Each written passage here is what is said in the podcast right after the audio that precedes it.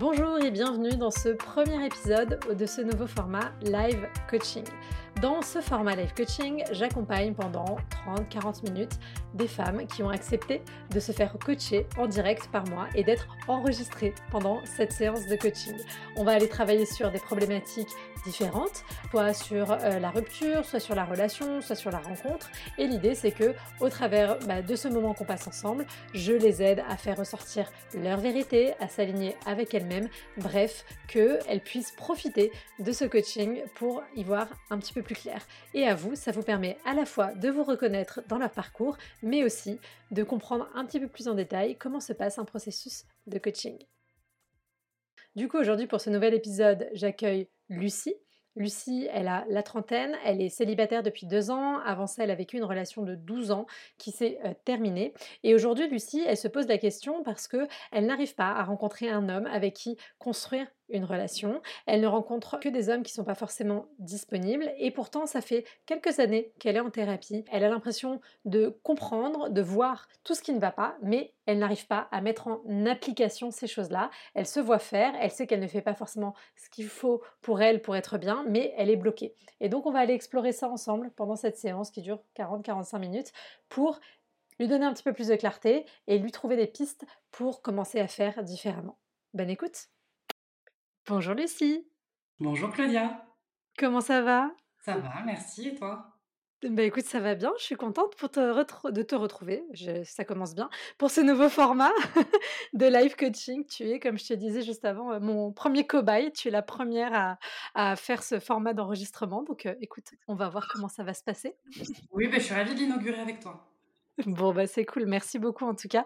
L'idée, c'est que euh, on aille creuser ensemble sur euh, une problématique là que tu amènes, que tu as aujourd'hui euh, dans ta vie amoureuse, et que je t'aide à prendre du recul, y voir un petit peu plus clair, et pourquoi pas trouver des pistes de solutions. Est-ce que tu peux nous dire quel âge tu as déjà pour qu'on situe un peu? J'ai 34 ans et je suis célibataire depuis un peu moins de deux ans après une très longue relation. Ok. Elle avait duré combien de temps cette relation? 12 ans. OK, effectivement, longue relation. Et alors du coup, sur, quelle problématique particulière est-ce que tu as envie qu'on s'attarde aujourd'hui? Alors, j'ai la sensation d'avoir identifié déjà pas mal de choses. Mmh je suis en thérapie depuis longtemps et je travaille beaucoup sur ces aspects-là. néanmoins, j'ai quand même toujours de la difficulté à passer, à l'action et à mettre en application les choses que j'ai pu identifier. Je pense qu'il me manque encore quelques éléments de réponse. Et mmh du coup, je suis quand même coincée dans certains fonctionnements qui, me, qui commencent à m'embêter. Ok, et alors c'est quoi, c'est quoi les choses que tu as déjà identifiées et c'est quoi les fonctionnements dans lesquels tu es encore coincée? Alors, j'ai tendance à aller beaucoup vers des hommes ambivalents. Ok. J'ai un truc avec, voilà, pas des hommes franchement indisponibles, mais qui s'avèrent l'être au fur et à mesure, mmh sans l'être non plus très clairement. Enfin bon, voilà. En gros, l'ambivalence, euh, l'ambivalence, c'est en général un truc un peu dangereux pour moi.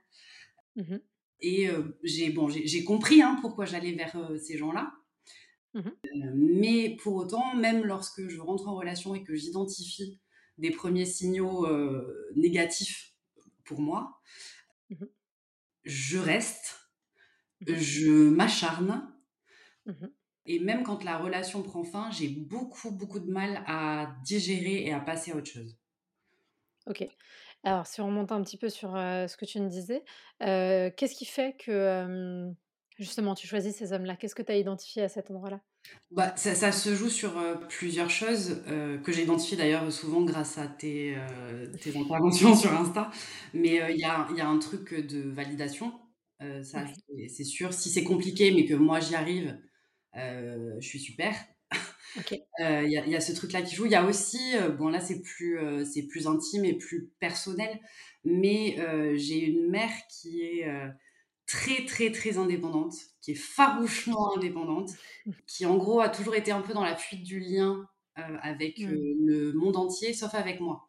Donc il y a ce truc un peu de modèle d'amour où je suis l'exception pour quelqu'un qui est complètement indisponible au reste du monde. Et c'est vrai que j'ai tendance à rechercher ce truc-là. Et même avec mmh. ma, dans ma relation de 12 ans, c'était aussi ce schéma-là. C'était quelqu'un qui ne voulait pas être en couple, qui ne voulait pas s'engager et qui pourtant a passé 12 ans avec moi. Heu, Mmh. donc j'étais à fond dans ce truc-là aussi. Et quand tu trouves des hommes, puisque tu relationnes avec des hommes, toi, Ouais. Quand tu trouves des hommes, heu, qui sont pas forcément dans ce schéma-là, ils t'intéressent pas, tu les vois pas? Comment ça se passe? Je je les j'en rencontre très peu, donc je pense que je ne les vois même pas. OK. Et à vrai dire, quand ça arrive, alors je je me cache souvent derrière, le manque d'attirance, Mmh mh. mais ça va un peu plus loin, c'est que j'ai carrément identifié une forme de rejet de ma part.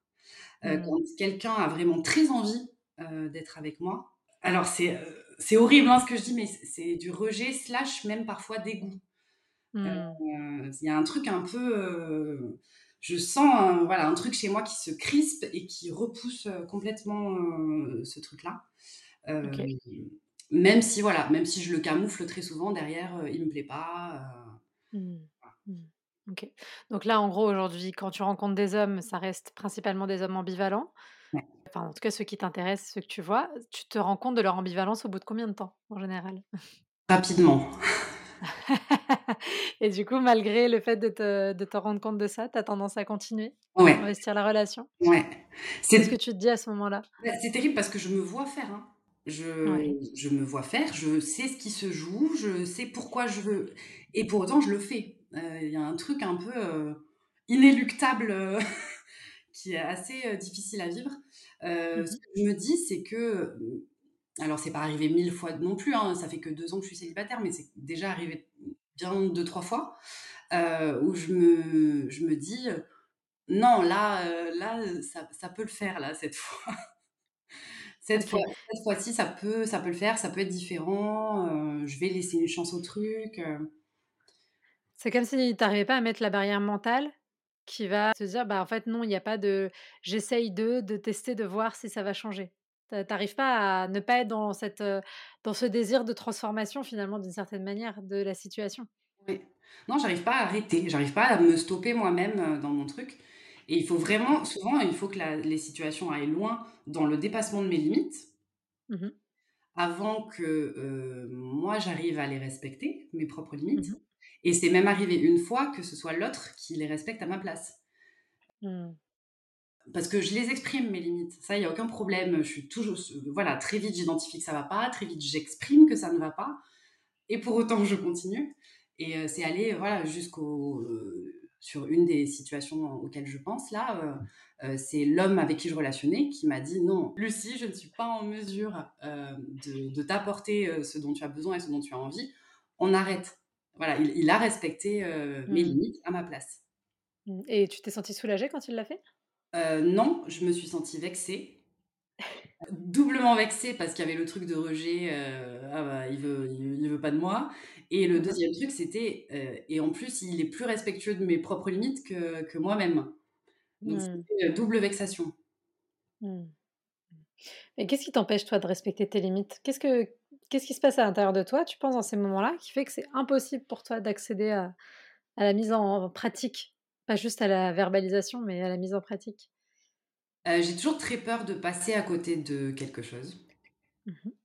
J'ai, heu, un peu la sensation, heu, que, mais je crois que c'est assez classique, hein, mais que je vais pas retrouver, un truc aussi bien, que, heu, l'opportunité va pas se représenter, de vivre une histoire, et donc il y a une espèce de, de s ouais, de sentiment d'urgence par moment, heu, où je Mmh. m'accroche à un truc parce que j'ai la sensation que c'est la dernière chose qui va m'être proposée par la vie, quoi. Mmh et pourtant ça le fait à chaque fois? C'est arrivé à plusieurs reprises? Oui! Donc ça veut dire que maintenant normalement tu sais que tu es capable de enfin tu as la possibilité de revivre, ces choses qui pour toi quand tu les vis, te semblent, uniques et qui ne se représenteront plus? Ouais, mais tout ça intellectuellement je je l'ai, Ouais, mais ouais. vraiment affectivement, je sens que sur le moment, heu, je j'arrive pas à connecter en fait. J'arrive pas à connecter le le le la raison et le le l'intellect avec, heu, Mmh. l'émotion du moment et heu et ce truc-là un peu anxieux, en fait. Mmh, mmh. Donc en fait, finalement, c'est plus ton anxiété qui prend le dessus, plutôt que ton désir peut-être? Ouais. Ouais. OK. OK, donc c'est l'anxiété qui prend le dessus et qui finalement, met se enfin comment dire? Se met, derrière le volant de la voiture Mmh. et qui t'emmène pas du tout là où tu as envie d'aller. C'est ça et qui me fait accepter des trucs que j'ai pas envie d'accepter, OK, OK. Bah, ça, c'est une première piste parce que tu vois, Mmh. de quelque chose qui est, c'est incontrôlable, je sais pas trop ce que c'est, finalement, mettre le temps en se disant: «En fait, c'est mon anxiété derrière qui contrôle ça et non pas mon désir, mon impression que» enfin, tu vois, c'est l'anxiété. Bon, déjà, ça fait un bon point d'a d'arrimage et du coup, le point potentiellement à réfléchir, c'est comment est-ce qu'on fait, comment est-ce que tu fais pour que cette anxiété, elle ne prenne pas le dessus dans ces moments-là, tu vois? Comment est-ce que tu peux imaginer, mettre des choses en place, soit déjà en amont et puis pour quand la situation se présente, pour apaiser cette anxiété puisqu'en fait, c'est elle qui décide à ta place. Tu es un peu en mode, heu, fight or flight, heu, c'est tu vois, c'est c'est là, c'est un truc qui est irrépressible presque d'une certaine manière et bon, c'est sûrement une façon de rester dans le contrôle aussi. C'est-à-dire quand on est très anxieux, on a besoin d'être contrôlant pour se rassurer et du coup, là, ta façon d'avoir du contrôle, c'est d'aller dans ce truc-là. Donc heu, comment est-ce que tu pourrais agir sur cette anxiété, tu penses? Je ne sais pas. Je ne sais pas. C'est vraiment c'est au ni au niveau des des passages, heu, des des passages en actes où j'ai vraiment du du du des problèmes à à trouver des solutions concrètes, en fait et à trouver d'autres manières de fonctionner. Parce que je me rends bien compte que ma façon de fonctionner n'est pas viable Ouais. et pour autant, j'arrive pas à trouver et à appliquer d'autres manières de fonctionner. C'est que tu sais vraiment pas comment faire différemment ou parce que tu sais comment faire différemment, mais sur le coup, c'est inaccessible à cause de cette anxiété qui vient se mettre par-dessus? Ah bah, je je oui, je sais comment faire différemment. Dans ces cas-là précisément, c'est de stopper. OK. donc je sais que c'est ça qu'il faut faire. Mais heu, mon anxiété effectivement, comme tu le dis, mais qui à ce moment-là se déguise en d'au en d'autres choses, heu, me fait me dire à ce moment-là: «Mais non, cette fois-ci, peut-être que non, en fait, ça peut le faire» et ça m'empêche complètement de stopper. Ou alors ça donne lieu à des comportements complètement incohérents de ma part, c'est-à-dire que j'arrête, je reviens, heu, je réarrête, l'autre revient donc j'y repars. Enfin bon, c'est parce que je je suis tiraillée entre, ce que je sais devoir faire et ce que je fais réellement. J'ai l'impression, mais peut-être que je me trompe, hein, je pose cette hypothèse juste sur la table, tu me diras ce que tu en penses. J'ai l'impression que derrière tout ça, au-delà de l'anxiété, au-delà de l'impression que ça va pas, tu vas pas retrouver quelqu'un et cetera, j'ai l'impression qu'il y a une difficulté au niveau de la rupture du lien avec l'autre. Heu, non, c'est hyper pertinent. La meuf a posé ça au milieu. OK, alors qu'est-ce qu'on fait avec ça, Lucie? 10 ans. C'est ce que tu creuses en thérapie depuis 10 ans? Ouais, ouais, j'ai un truc avec le lien. Le lien, heu, pour moi, il est vital. Heu, c'est vraiment le truc qui me qui me fait vivre, heu, au quotidien, le lien quel qu'il soit, hein, sous quelque mh. forme que ce soit et effectivement, j'ai des gros soucis avec la la rupture du lien. OK. Ce qui est un peu paradoxal parce qu'en même temps, tu vas choisir des gens avec qui tu ne peux pas vraiment avoir de lien. Ouais. Ouais, bah, pour le coup, ça évite qu'ils se rompent. Et qu'est-ce que tu as réussi à ressortir du coup par rapport à ça, justement par rapport à la rupture du lien, pour accepter, en fait, ré réussi en fait, là, c'est comme s'il y avait, heu, il y a cette partie de toi, bon, qui est liée à ton histoire, tu nous as partagé un petit peu et ça fait sens avec, heu, ce que tu nous as raconté, heu, c'est comme si, c'était la petite Lucie, au fond de toi, là, qui prenait le dessus dans ces moments-là et qui a tellement peur que le lien se rompe qu'elle va tout faire pour que ce soit pas le cas, quitte à se mettre en danger émotionnellement. ouais, complètement. C'est la préservation de la relation à tout prix, quoi. Ouais, OK. Sans rentrer parce qu'après là, on commence à rentrer dans un truc plus thérapeutique, mais heu, j'imagine que tu as identifié le, le rapport avec, heu, avec ton histoire et avec qui tu arrivais pas à couper le lien, heu, symboliquement évidemment. Est-ce que ça, c'est quelque chose que tu as réussi à travailler justement? Alors c'est intéressant parce que je hier, j'avais la session, 2 session du coaching de juin et on a parlé de l'émancipation par rapport, aux parents, par rapport à l'histoire parentale et comment est-ce qu'il faut à un moment donné aussi symboliquement tuer ses parents? Dit comme ça, ça peut être hyper violent pour ceux Mmh. et celles qui ont jamais fait de thérapie, mais bon, pour les autres, vous savez, heu, vous savez le concept. Mais voilà, symboliquement tuer ses parents pour s'offrir la possibilité, de, vivre sa vie et principalement sa vie amoureuse parce que sinon on est toujours dans cet aller-retour finalement avec la base familiale qu'on a connue et ça peut nous empêcher de construire ce qu'on a envie de construire. Est-ce que ça, symboliquement, tu as déjà réussi, tu penses, à, à rompre ce truc-là? Pas complètement. Ok. Pas complètement, mais c'est c'est en cours. c'est un travail en cours. Mais non, non, je le fais aussi professionnellement parce que je suis en... j'ai toujours fait des choix raisonnables sur le plan mmh professionnel euh, et cohérent avec le, la culture familiale et la. J'ai jamais eu de pression hein, de la part de, de, mes parents, mais j'ai toujours fait quand même des choix cohérents avec ce que j'imaginais euh, être attendu. Euh, et là, je suis en train de bouger les choses à ce niveau-là, euh, mmh déjà. Donc, je pense que ça, c'est important aussi, que ça passe par des choses comme ça. Donc, euh, oui, oui, non, complètement, il y a, y a, ce truc-là. Euh, et puis aussi l'histoire de mes propres parents, qui est une, une, histoire un peu particulière et qui, mine de rien, est le modèle de couple euh, que j'ai connu, même si je l'ai connu peu de temps parce qu'ils se sont séparés quand j'étais toute petite.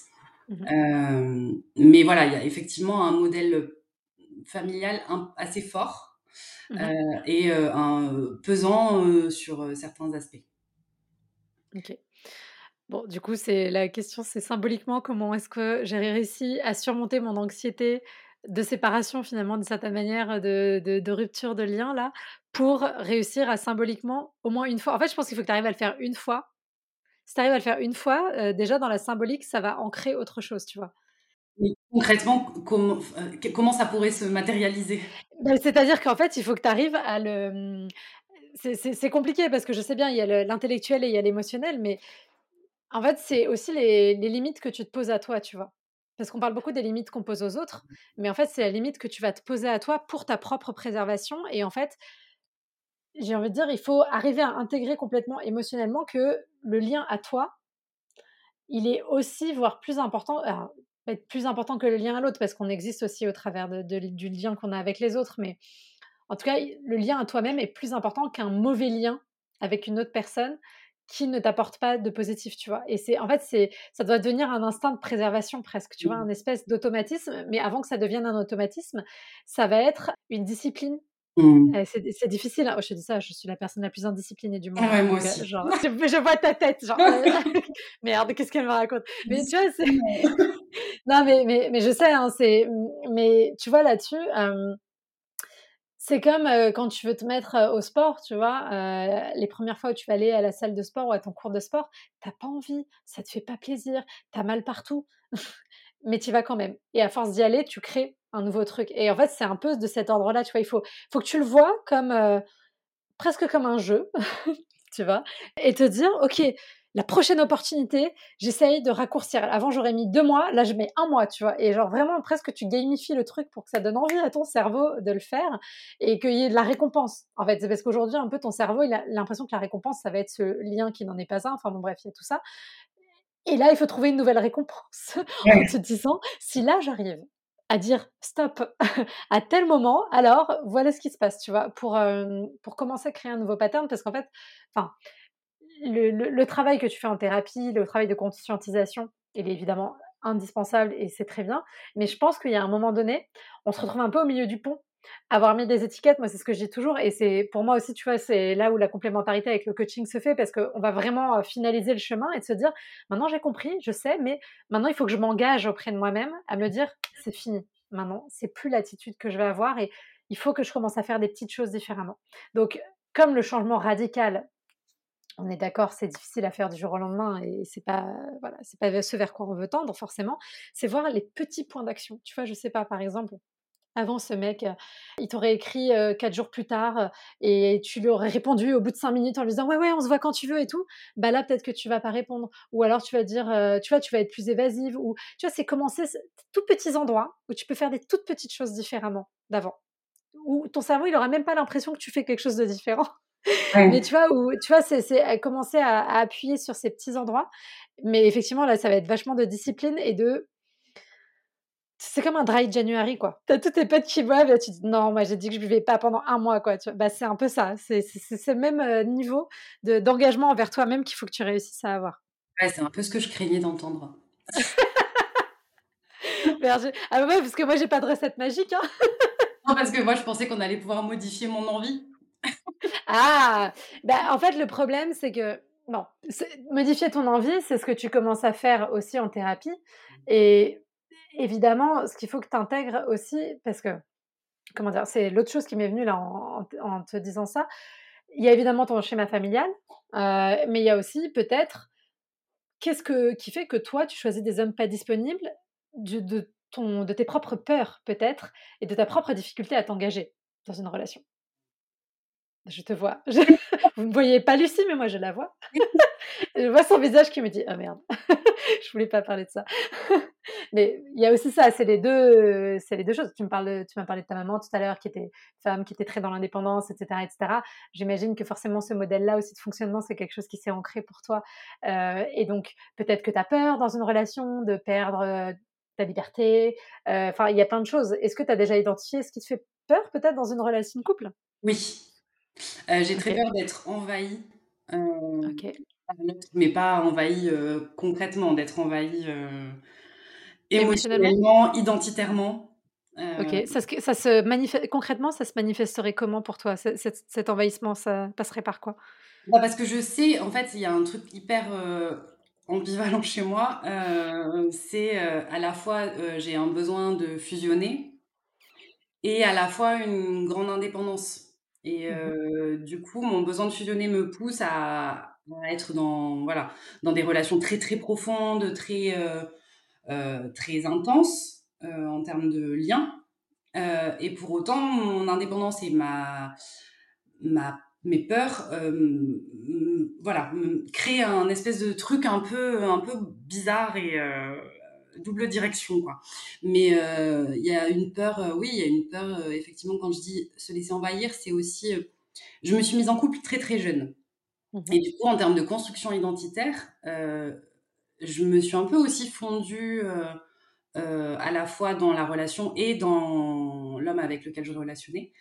Et j'ai eu beaucoup de difficultés, au moment de la rupture à redessiner mes propres contours et c'est un truc que je commence, heu, à peine à à pouvoir, heu, faire, Mmh mh. heu et j'ai très peur de reperdre mes contours aussi. Il y a il y a ce truc-là, je voilà. Je il y a il y a cette peur aussi de se fondre, Mmh mh. dans l'autre et dans le lien parce que je Mmh sais que ma tendance à la fusion peut m'amener vers ça.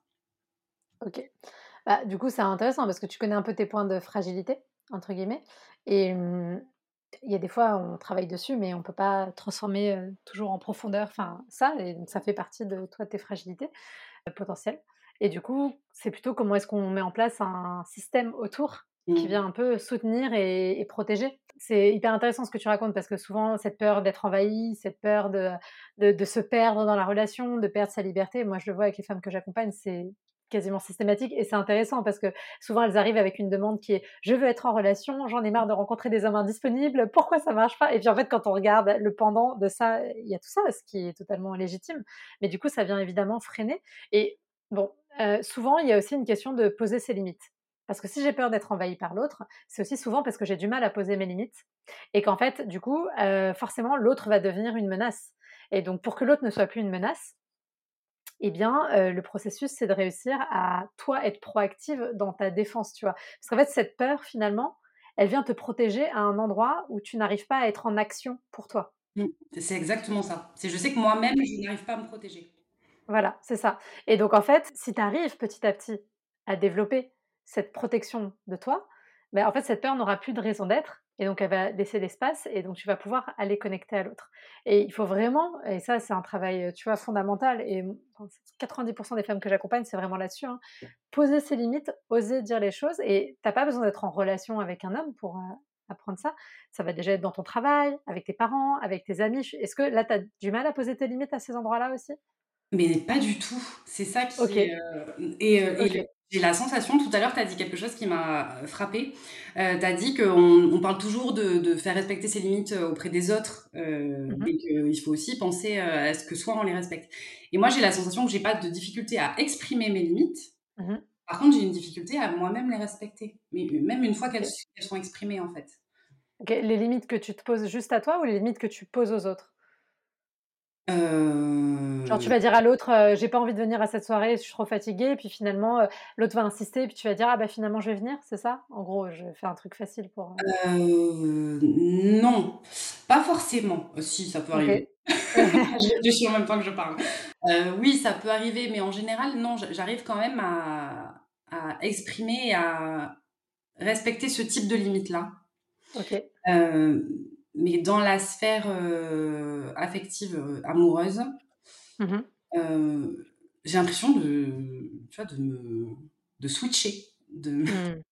Bah, de toute façon, c'est toujours là où c'est le plus fragile. C'est, c'est comme pour l'estime de soi. Moi, j'ai plein de femmes qui ont vachement réussi, qui sont médecins, qui sont enfin voilà et elles ont pas de problème d'estime d'elles-mêmes dans quasiment toute leur sphère de vie et en amour, là, c'est la catastrophe. Mais parce que c'est aussi un endroit où il y a beaucoup l'affect, il y a les traumas, il y a toutes ces choses-là. Mais finalement, ne pas poser tes limites en amour, comme tu le fais aujourd'hui, c'est te positionner d'une certaine manière, dans un rôle d'enfant vis-à-vis de ton partenaire ou ton potentiel partenaire et du coup, c'est comme ça que tu es dans une position d'impuissance. C'est réussir à poser tes limites dans la sphère amoureux ma amoureuse, pardon, c'est réussir à sortir de l'impuissance, à reprendre le pouvoir et à sortir de cette position un peu d'enfant vis-à-vis de l'autre. Ouais, d'enfant, heu, qui râle parce que jusque-là, Ouais. Je pour le coup, je suis restée dans la à la 1re étape, c'est-à-dire, les identifier les limites et les exprimer. Heu, Mmh mais mh. j'oublie juste de de les respecter, heu, moi-même quoi. Qu'est-ce qui se passe entre le moment où tu l'exprimes et le moment où tu devrais la respecter, mais que tu le fais pas? Ça dépend, ça peut prendre plein de formes différentes. Soit l'autre, heu heu, fait mine d'avoir entendu, ces limites-là et je fais mine de le croire. Mmh soit je me convainc moi-même que j'ai changé d'avis et d'envie. Mmh en me disant: «Ah beh non, mais finalement, peut-être que ça peut me convenir comme ça, heu». Ça, je sais qu'en général, quand je commence à me dire: «Ah beh finalement», déjà ça commence très mal. Mmh parce que je suis en train de me bullshitter moi-même. J'arrive toujours à trouver un moyen détourné de ne pas respecter ce que j'ai pourtant exprimé. Et tu te sens comment après? Ah mais ça, c'est pas génial, hein, parce que parce qu'au fond de moi, je sais que je suis en train de pas me respecter. Ouais. Heu et heu, à côté de ça, je suis quand même assez orgueilleuse, Ouais. dans le sens vraiment, littéral 1er de l'orgueil. Du coup, c'est compliqué en termes d'estime de moi et de fierté. Ouais. Du coup, tu es pas très alignée avec toi, quoi? Non. Mmh. Non, avec tes valeurs, avec ce que tu es, mmh. Non. Non, j'ai j'aimerais en fait, heu, quand je rencontre des femmes avec qui j'en discute et qui me disent: «Ah non mais moi, 1er d'août, terminé, heu, je lui donne plus l'heure», enfin, je je suis hyper admirative parce que moi, je me sens incapable de faire ça, alors que c'est ce que j'aimerais pouvoir faire. Parce que je sais que c'est c'est ce qui serait le plus respectueux de moi-même, en fait. Mmh. Mmh. Et du coup, pourquoi c'est si difficile de te respecter toi-même alors? Bonne question. Puisque c'est là où est le cœur du problème, finalement. Est-ce que tu as des pistes? Bah, j'ai toujours toujours pareil, j'ai des pistes d'explication, mais j'ai pas de piste d'action. Et et c'est vraiment ça qui me qui me manque aujourd'hui. C'est que j'ai l'impression d'avoir toutes les cartes, heu, tu vois? D'avoir Mmh mh. toutes les cartes et de ne pas savoir, heu, comment les jouer. Alors du coup, j'ai un super jeu, mais je je joue pas. C'est compliqué parce que je pense que là, c'est enfin, je pense qu'il y a aussi un moment où ça s'actionne quand on est vraiment prête à actionner, tu vois? Mmh. Est-ce que tu es prête à perdre aussi ce que tu as aujourd'hui? Parce que malgré tout, même si c'est souffrant, il peut y avoir de l'exaltation, il peut y avoir aussi, tu vois, la peur de réussir à trouver quelqu'un avec qui ça fonctionne. Heu, parce que, heu, c'est s'engager émotionnellement, c'est prendre, heu, le risque de perdre l'autre, enfin, tu vois, il y a toutes ces choses-là qui sont aussi menaçantes dans cette nouveauté, hors de ta zone de confort. Donc est-ce que tu as vraiment envie aujourd'hui de sortir de ta zone de confort ou est-ce que finalement, il y a une plus grosse partie de toi qui a pas forcément envie et c'est aussi OK, tu vois? Il y a pas de truc qui est bien ou qui est pas bien, tu vois? C'est juste pour, sortir de ce côté un peu, je subis et peut-être de se dire: «C'est peut-être que je suis pas tout à fait prête à faire ce ce pas-là et en fait, j'ai les cartes et je sais ce qu'il faut faire et je serai capable de le faire quand au fond de moi, j'aurai vraiment ce désir de le faire, profond», tu vois? Complet. Alors, je je vais pas te mentir, heu, ce ce serait faux de dire, heu: «Ah non, non, j'ai 100 % envie, heu voilà, je sais qu'il y a une partie de moi qui est voilà, qui est dans ses peurs, dans et puis dans la joie aussi de certains aspects du célibat, Bien sûr. Qui sont pas négligeables. Mais la plus grosse partie est quand même dans cette envie-là de rencontre et de créer un lien amoureux avec quelqu'un. La plus grosse partie de moi est quand même là-dedans, mais elle n'est pas seule dans l'arène. Parce que du coup, c'est comme si quand tu rencontrais quelqu'un, cette partie de toi qui a envie, au fond, elle, elle disparaît un peu. Enfin, elle disparaît. Elle est à la fois, elle est là, mais à la fois, elle disparaît puisqu'en continuant, en choisissant de continuer à t'investir avec des hommes qui peuvent rien te donner, tu sais que tu n'auras pas la satisfaction à cet endroit-là. Ouais. Donc, c'est comme s'il y avait l'autre, l'autre partie qui reprenait le dessus d'une certaine manière et qui t'empêchait d'aller, d'aller au bout. Oui, oui. Après, voilà, c'est pas, pas pour dire que c'est qu'une question de volonté, c'est parce que toi, tu as déjà fait un gros travail de conscientisation, tu as les choses dans les mains, et donc c'est, je pense que ça se joue à plusieurs endroits. Il y a sur cette question de l'anxiété là qu'on a vue, et comment est-ce que tu arrives à apprendre à gérer cette anxiété, enfin déjà à ne pas te mentir à toi-même parce que tu l'as dit tout à l'heure en disant oui c'est de l'anxiété déguisée sous autre chose c'est pas comme ça que je me, me le dis et donc déjà peut-être dans ces situations là être sincère avec toi-même en te disant est-ce que j'ai vraiment le désir de rencontrer cette personne ou est-ce qu'au fond c'est mon anxiété qui parle tu vois? Et donc déjà là de faire cette part des choses ça va te permettre de prendre du recul et je pense que ça va te faire du bien et dans ce cas-là c'est essayer de mettre un petit peu un plan d'action à réfléchir tu vois sur comment est-ce que je fais pour gérer cette anxiété et pour que ce soit pas elle qui prenne les décisions. C'est-à-dire que si je sens qu'il y a des montées d'émotions, bah là, je prends pas de décision importante, j'attends que ça redescende un peu mmh. et de revenir dans un état un peu plus stable, tu vois. Il y a aussi ça. Il y a la question bah, de cette peur de t'engager, cette peur de, de, te perdre à nouveau dans la relation. Et moi, je serais toi, je travaillerais sur c'est quoi une relation pour moi? Qu'est-ce que c'est Quelle est la relation dans laquelle j'ai envie d'aller, tu vois? Parce que le problème, c'est que là, tu penses beaucoup à la relation dans laquelle tu n'as pas envie d'aller. Mais c'est toujours pareil, euh, ton cerveau, la double négation, là, il... il est perdu. du coup, si tu passes ton temps à penser à ce que tu n'as pas envie de faire, euh, tu vas le faire euh, par automatisme. Donc, essaye de visualiser c'est quoi la relation, pas idéale, parce que l'idéal n'existe pas, mais un truc sympa, qui te paraît... qui te paraîtrait un endroit où tu pourrais avoir cet équilibre entre ton besoin de fusion et en même temps ton besoin d'indépendance. Et c'est ok d'être ambivalente. On est tous ambivalents. On a envie d'être aimé, mais on a peur d'être aimé. On a envie de liberté, en même temps, on a envie de fusionner avec l'autre. Enfin bon, bref, c'est ok, tu vois. C'est juste de voir un petit peu comment toi, tu arrives à trouver cet équilibre par rapport à ça. Et puis aussi, je pense qu'il y a vraiment ce côté de bascule. Enfin, je sais pas, c'est compliqué parce que là, je, je parlais de mon expérience à moi, mais évidemment, mon expérience n'est pas représentative de l'ensemble de l'humanité.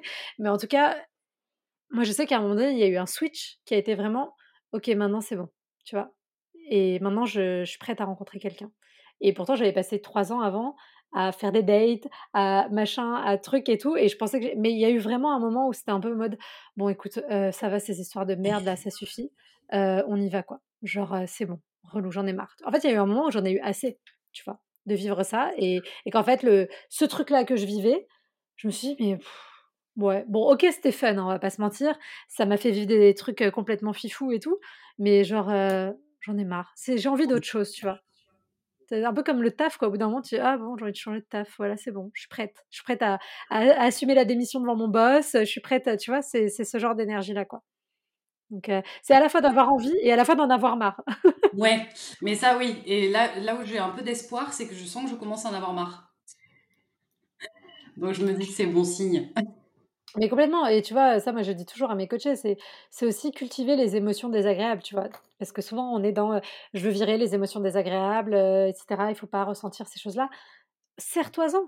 Je veux dire, tous les, je sais, je, caricature, là, moi, ça a été mon expérience aussi, tu vois. Les dimanches, quand je me baladais toute seule dans la rue, que je voyais les gens qui étaient en couple et tout, que je rentrais chez moi et j'étais genre, ah putain, fais chier, quoi, genre, je suis toute seule. vraiment, ça me faisait, ça me désespérait pas, mais ça me faisait un pic au cœur. Et puis après, j'oubliais parce que le boulot, le machin, le truc, je kiffe ma vie et je suis bien aussi célibataire. Mais ça recommençait la semaine d'après. Et puis après, tu vois, ça revenait comme ça régulièrement. Et en fait, à un moment donné, je me suis dit, appuie-toi là-dessus pour pouvoir dépasser tes peurs, tes blocages, tes croyances limitantes, le dégoût potentiel que tu peux ressentir en, de prime abord, qui en fait est un mécanisme de protection.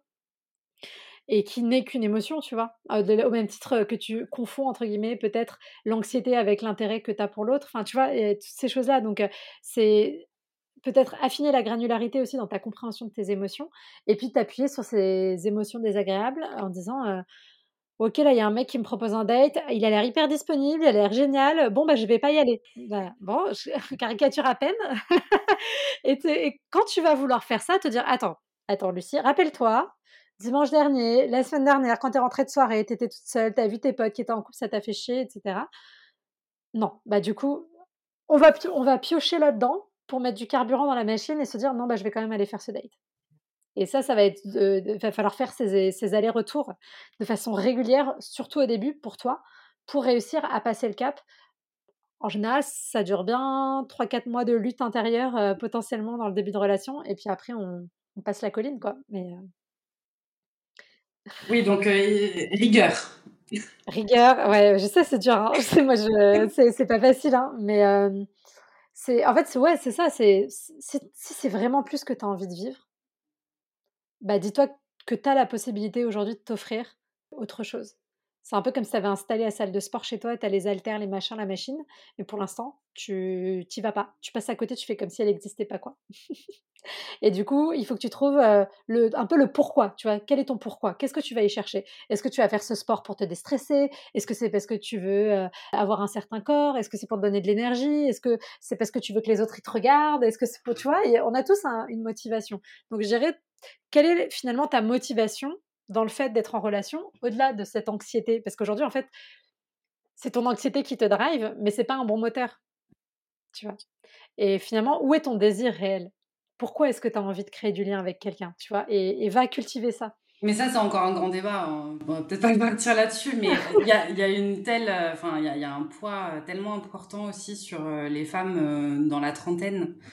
Euh, et j'ai l'impression que c'est un truc qu'on vit euh, quasi toutes, ou en tout cas quasi toutes les femmes avec qui j'en ai parlé, c'est cette espèce de sentiment d'urgence un peu latent, euh, alors même qu'on n'est pas sûr d'avoir ces envies-là. Mmh. et pour autant, on est tellement socialisé et conditionné à avoir ces envies-là qu'on se les fabrique presque. Mmh. C'est enfin, hyper malsain. et je sais qu'il y a une part du sentiment d'urgence que je ressens qui est complètement sociétale. Complètement. Mmh. Bah, tu as raison et c'est enfin, là-dessus, il y a une réalité et et c'est clair. C'est bien d'en avoir conscience et je vais pas vous dire: «Ah bah non, ça existe pas» parce que c'est faux et moi je le vois, tu vois? J'ai 34 ans, euh, j'ai pas d'enfant, je suis en relation, là en ce moment, j'ai l'impression qu'il y a des bébés qui pleuvent de partout. Alors, je sais pas si c'est moi qui ai un biais de confirmation, mais je suis entre Instagram, les gens que je suis, des femmes dans mon entourage, tu vois? Je dis: «Mais et je sens cette pression alors que je sais même pas si je veux des enfants, tu vois. Et je me dis mais waouh, c'est dur. Hein, donc bien sûr, clairement, il y a ça. Le problème, c'est qu'aujourd'hui, alors pour les autres, je sais pas parce que je les ai pas et elles ont d'autres problématiques potentiellement, mais pour toi, cette urgence, en même temps, elle te pousse à, à te retrouver à distancier le moment où tu vas avoir ce que tu veux. c'est, non, mais c'est, un peu le paradoxe. C'est à, je suis même pas sûre complètement de vouloir d'ailleurs que tu n'es même pas sûr complètement de vouloir. Et, et, tu vois, comme j'ai des femmes, des fois, euh, elles ont tellement peur de souffrir et tellement peur de finir seules qu'en fait, elles rencontrent jamais personne. Bah, du coup, oui, elles finissent seules. Mais c'est pas parce que c'est pas parce qu'il y a personne qui est fait pour elles sur cette planète. C'est juste qu'elles sont figées et elles font rien parce qu'elles ont trop peur, tu vois. Donc, euh, tu vois, c'est encore autre chose. Tu vois, c'est ton mécanisme de euh, ah là là, il faut le faire. voilà. Donc, va, va cultiver ton vrai désir je pense. Et en cultivant et en te connectant à ton vrai désir, là, tu vas pouvoir réussir à activer cette envie dont tu parlais tout à l'heure aussi. Et après, c'est aussi questionner parce que, en plus, aujourd'hui, on remet beaucoup en question, effectivement, euh, le couple, la relation, et c'est bien, et il faut s'interroger. Et évidemment, l'objectif, c'est pas de se dire, il y a que le couple qui rend heureux, parce que c'est dur aussi de relationner avec une autre personne. Éventuellement, après, euh, ne parlons pas de faire des enfants, de toutes ces choses-là. C'est hyper challengeant, mais c'est une forme de lien, comme l'amitié, comme la relation parent-enfant, comme la relation avec d'autres personnes. C'est une forme de lien euh, qui peut être très profond, parce qu'on est d'accord que tous les gens qui sont en couple n'ont pas un lien très profond avec leur partenaire. Hein, euh, voilà. Et qui, du coup, par cette profondeur, peut apporter du sens à notre existence et qui peut nous permettre de nous découvrir et de grandir en tant qu'individu. Voilà. Pour moi, c'est ça qui est le plus intéressant à aller chercher dans la relation de couple. En enlevant toutes les étiquettes, après, on, on, y met ce qu'on veut, des enfants, un chien, un chat, une maison, des voitures, peu importe. Ça, après, c'est propre à chacun. Mais c'est cette question du lien et du sens. Et déjà, si les gens allaient vraiment chercher ça plutôt que les autres choses là qui sont plus superficielles, ça serait mieux. Ouais.